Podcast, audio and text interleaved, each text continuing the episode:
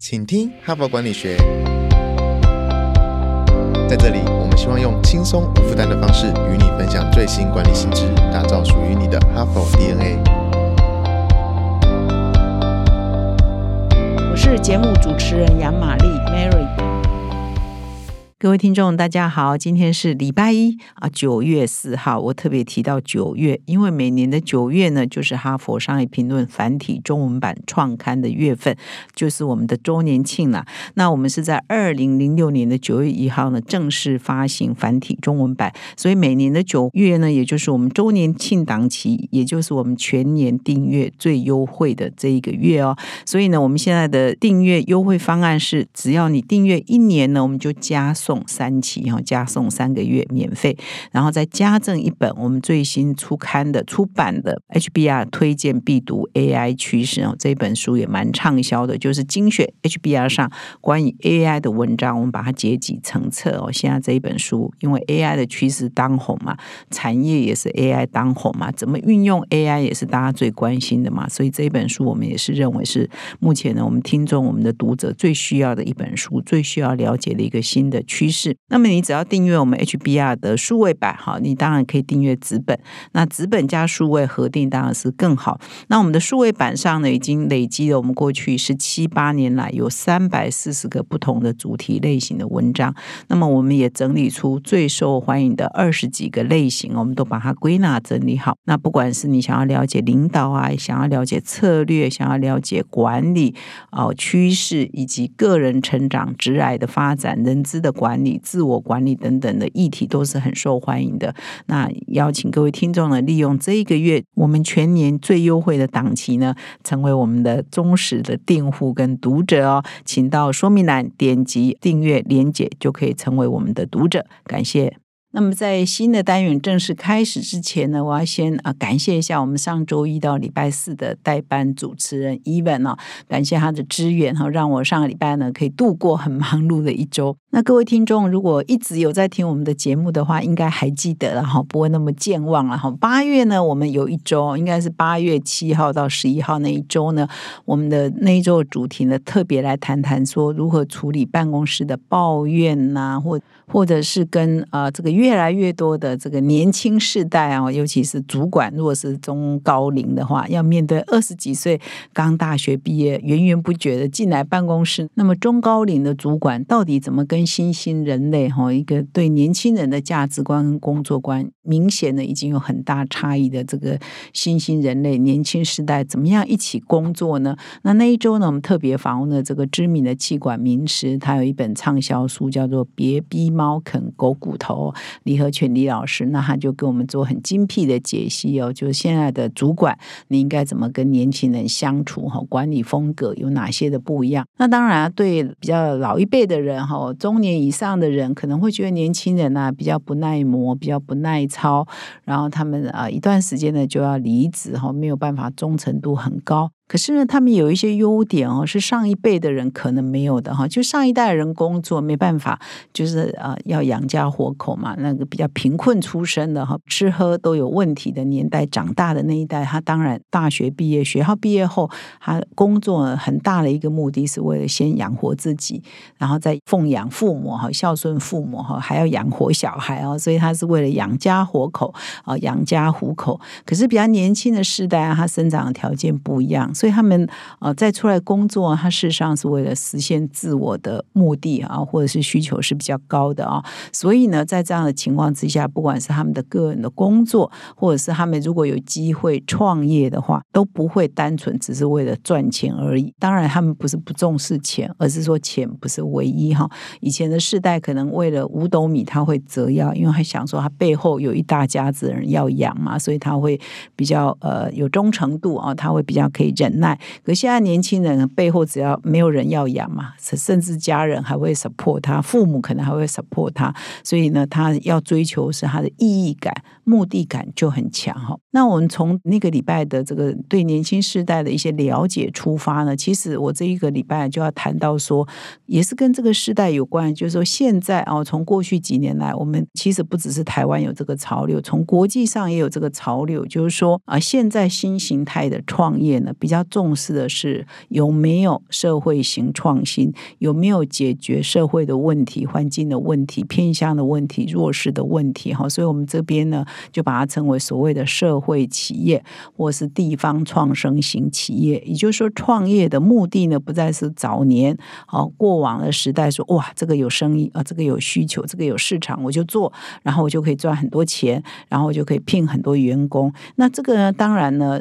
呃，也是创业的目的之一。但是呢，以前比较少谈说，那我这个创的业可不可以顺便解决，比如说啊，偏乡弱势的教育问题，解决偏乡文化没落的问题，解决啊某些很重要的产业可能会被消失的问题。换句话说呢，以前创业它大概就是为了赚钱哈，有生意有市场就好了。现在呢，应该是说从几年前开始呢，哎，越来越多年轻人他如果想要创业的话，或者他想要就业的话，他就会想说，我所从事的这个行业有没有？呃，满足他对实践社会目的啊，或者是意义的这个价值。那如果尤其是当他创业的话，他有没有同时解决社会的问题啊？所以这几年来呢，我们可以看到这种社会型创业啊，地方创生型创业呢是越来越普及。比如说，我们台北市最精华仁爱路啊，以前是空军总部在这里，空军总搬走了之后呢，现在变成社会创新的基地。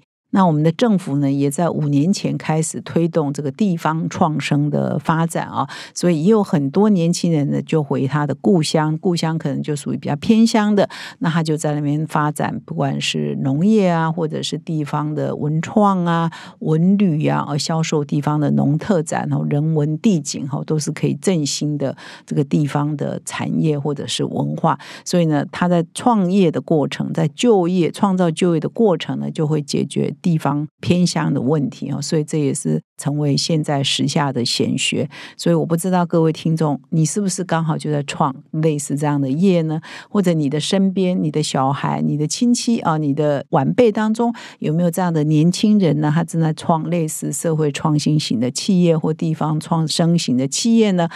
如果你是一个企业，那或者是你是一个个人，你有没有动用你自己的力量啊，或资源去支持啊这样的地方创生型的企业或社会创生型的企业呢？总之呢，这个现象啊，其实是台湾现在很普遍，而你也会很惊讶的发现哦，在哈佛商业评论上也有蛮多文章在探讨类似的现象哦，表示呢这个不是台湾独特的现象，这已经是国际呃的思潮，然后反映在台湾哈，因为我们本来会。这个很 local 嘛？说一些年轻人回什么老家，可能在花莲，可能在台东，可能在金门，可能在马祖所做的这个事情呢，事实上也是有国际脉络呃可以了解的。所以这一周呢，一整个礼拜呢，我就来谈一谈啊。现在呢，比较热门的新型的创业叫地方创生型，或者是社会创新型的企业，我们来听听看这个思潮是怎么发展的。嘿，就过来就过来，你是否有这些烦恼呢？教育训练总是成效不彰，线上学习平台使用率开高走低，录播课程无法满足实际需求。现在这些问题，HBR 帮你通通解决。哈佛商业评论企业学习方案，我们采用数位与实体的混成式训练，集结百年来全球千位大师的知识精华，打造每天十到十五分钟的零碎式学习。以工作者为中心的企业读书会，大大提升同仁们的学习效率。赶快点击说明栏链接，交给我们，一起让知识落地，成为企业人才的能力与及战力。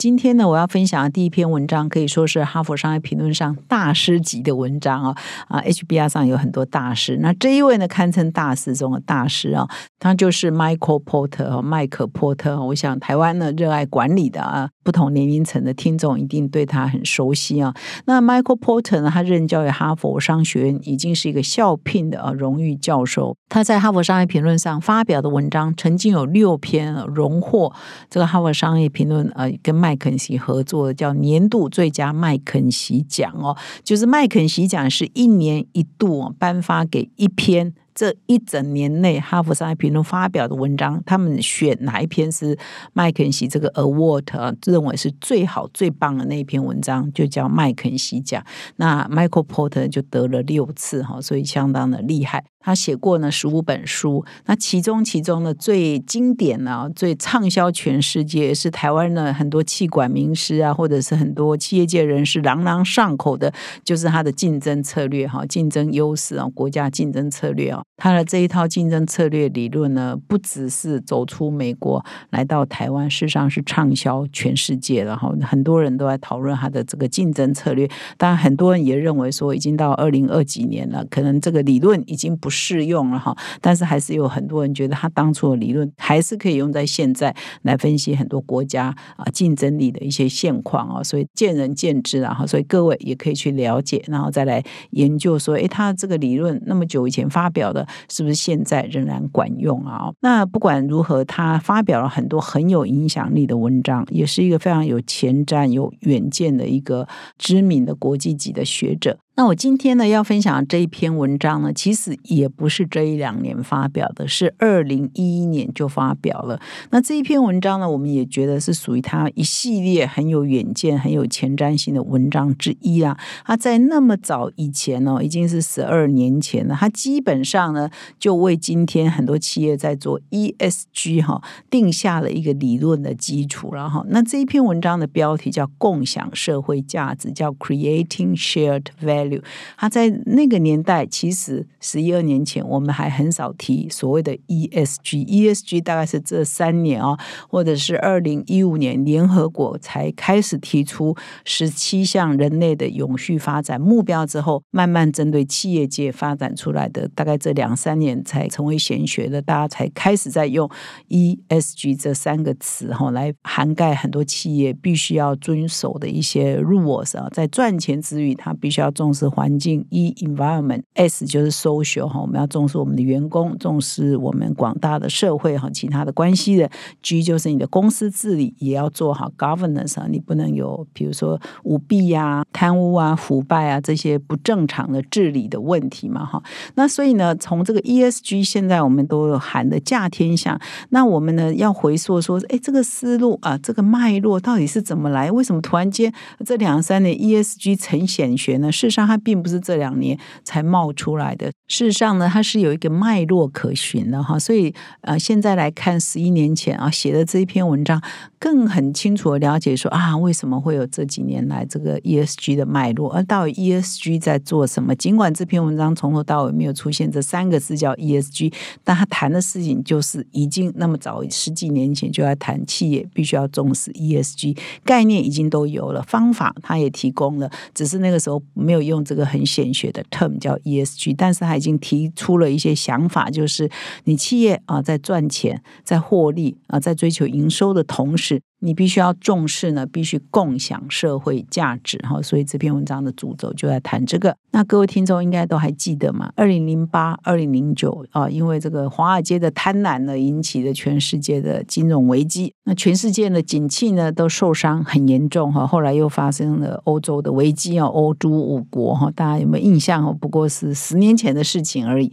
那所以呢，那个时候呢，很多人就要讨论说，哎，这个贪婪的资本主义啊。是一切的祸源哈？为什么会这样呢？很多人就在分析说，资本主义到底生了什么病呢？那那个时候呢，就有很多人提出检讨跟反省了哈。那波特就在这里指出说，哇，现在资本主义呢制度呢受到很大的抨击。那人们呢，就是那个时候的大家了哈。那个时候整个的社会氛围哈，整个全世界呢都认为说，哇，企业呢就是为了赚钱呢，为了自己的获利呢，无所不用其极哈。它是以损害社会大众。众利益啊来追求企业的获利哈，所以那个时候整个企业的形象啊是很低的。波特在这文章一开头就说，现在此刻呢，企业的声望啊跟社会对企业的信任感已经降到历史的低点，大家呢都不信任企业哈，都认为企业呢就是为了自己的获利，为了自己的营收可以牺牲社会，可以牺牲环境，可以牺牲公平。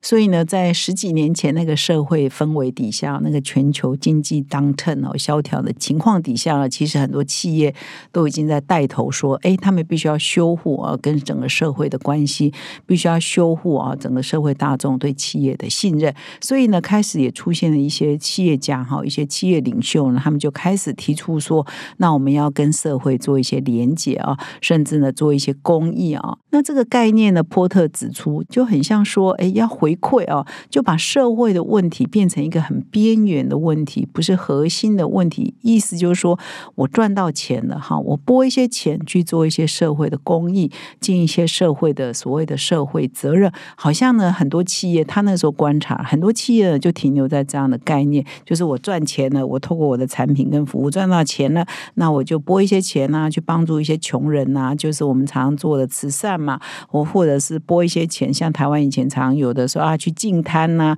啊，去认养一些公园呐，就是做的事情跟他本业是无关的，跟整个本业的作业流程也是无关的。反正呢，就拨一些钱去做做一些慈善公益就对。那他认为呢，如果是做慈善做公益，那其实呢，就是把这个公益呢，好把社会的问题呢，就是边缘化了。就是我赚到钱，那我挪一些去做一些慈善，赎罪一下哈，有一点这个概念，赎罪一下嘛，或者是啊，帮忙社会一下，以为这样。呢，就是，哎，我在跟社会做连接，就可以呃重新取得社会的信任。那波特当然指出说，不是这样的，你不要把社会问题变成边缘的议题哈，应该是让整个社会啊，你这个企业经营的过程呢，也可以让社会跟你一起共享你的事业经营的价值。所以，共享价值并不是啊社会慈善啊或社会公益，而是取得经济成就的一种新方式。也就是说。你在整个企业运作的时候，你要把社会的需求啊，把社会可以为社会创造价值纳入你的企业运作的核心，而不是说边缘做做慈善，这样呢才可以真正啊带领整个企业的整个的大转型，才可以真正让你的企业跟社会可以共享价值哈。所以听到这里有没有觉得哦，好抽象哦，不想听了哈？那我来说明一下什么叫共享价值。所以共享价值呢，并不是说，哎，你分享啊，企业已经创造出来的价值，比如说分享我的财富啊，我再分配啊，提供啊一些慈善机构多少经费去做哪些事情，这当然也是一种公益，我们并不是反对，而是不太是属于我们这边讲的共享价值这个范畴。所以这里呢，又举了一些例子，然后说，其实很多的大公司啊，在他这篇文章指出了，像 G 啊、Google 啊、IBM 啊、Intel 啊、雀巢、联合利华、沃尔玛。都已经在重新架构哈，那已经是二零一一年了，十几年前都已经在重新架构，如何让社会的需求进入它整个企业的运作流程里哈，做一些它整个运作流程的改善。那在这样的过程当中，一了说创造就业。或者是说节能减碳，或者是说环境保护，因为比如说你少用一些包装啊，你整个生产线流程的改善，你可以少用一些包装。那他举的很多这样的例子，都是符合现在我们的 ESG 范畴内哦所在讲的那些价值嘛。比如说你要节能减碳，你必须要减少对环境的污染，你必须要创造就业，你必须要对社会好等等。所以你在整个运作流程啊，比如你的产品线、你的供应链的管理，你就把它。融入你整个企业的运作，就在你整个企业的运作当中，你就减少了污染啊，创造了一些社会的这个就业，或者是创造了社会的财富哈，所以已经融入它整个企业的经营里头。那这篇文章呢，在那个年代他就提出了，现在当然到十几年后，今天的这样的概念是越来越蓬勃在发展。什么概念呢？就是说，因为共享价值啊，这个理念呢越来越被接受，所以盈利组织跟非盈利组织的界限呢就变得越来越模糊哈。很多企业你觉得它是盈利，但它做很多社会共享价值的行为，很像非盈利组织的目标跟使命。而很多非盈利组织呢，它为了自己要然后可以生存下去嘛，自负盈亏嘛，所以它整个的经营模式呢，也越来越符合盈利事业哈，它要整个自负盈亏的经营哈，所以现在变成说，在那个十几年前就已经有这个概念，叫做新类型的混合型企业正在快速的出现啊，就越来越多，哎，好像像非盈利又像盈利，像盈利又像非盈利这种混合型的模糊的呃组织呢，就越来越多。换句话说，它整个企业的营运呢，事实上是把整个解决社会的问题，不管是环境的问题、贫穷的问题，都融入啊，它企业的经营的价值里头嘛。这里呢，举了一个在那个年代快速成长的一家企业哈，叫国际健康水哈 （Water Health International），它是一个盈利事业，可它做的呢很像非盈利组织。怎么说呢？这个国际健康水呢，它是有一套哦比较先进的一个水净化技术。那你知道很多很贫穷的国家，比较贫穷的国家，他们的都比较缺乏健康的饮用水，所以他就把这个水净化的技术呢导入啊，在一些比较贫穷落后的国家，比如说印度啦、加纳啦、菲律宾啦，哈，他这边据说在这些农村呢，就以很低的成本呢，啊，提供啊当地比如超过一两百万人的干净的饮用水。那么这一家国际健康水的投资人呢，背后的投资人是什么呢？哇，都是大有来头的大公司哈。所以大公司呢，透过投资这样的公司呢，它在创造啊整个社会的价值，它在提供偏向的服务哈，或者是落后国家贫穷的服务。比如说这家公司呃，国际健康水背后的投资人包括谁呢？包括这个。世界银行旗下的国际金融公司，还有 Dow Chemical 陶氏化学的创投基金，就是很多大公司里面的创投基金或金融公司，就投资这一家国际健康水。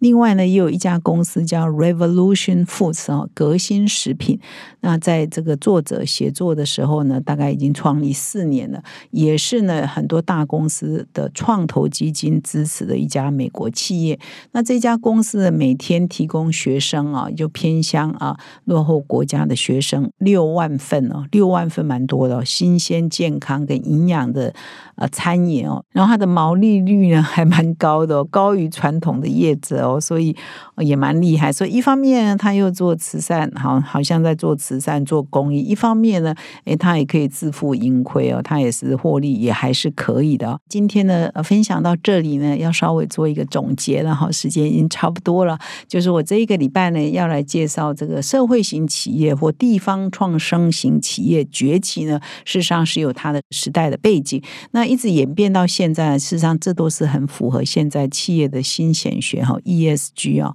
那回溯这个二零一一年，Michael Porter 这些气管大师哦，他所谈的这篇文章，就还谈说，在那个十二年前，他就已经指出来说，企业呢不要再唯利是图了，不要只有这个获利啊、营收的成长为主，你必须要关注你所在的社区是不是健康，然后在你整个企业啊创造财富或创造价值的过程，不是把社会问题当做哎我慈善解决，我捐一些财富。去解决一些偏向问题，不是，而是要把社会的问题融入啊，你整个运作的过程当中，终究呢，企业的竞争力呢，跟它所处的环境，跟我们所处的社区是息息相关嘛，不会说大我都毁了。比如说我们现在的这个 COP 二十八哈，联合国气候变迁会议呢，在啊杜拜呢，今年年底也要接着要召开了哈。那我们现在都最关心的是气候变迁的问题，我们的地球已经升温一点五度 C，可能呢会往升温两度 C 迈进嘛。那当我们的地球这么热啊，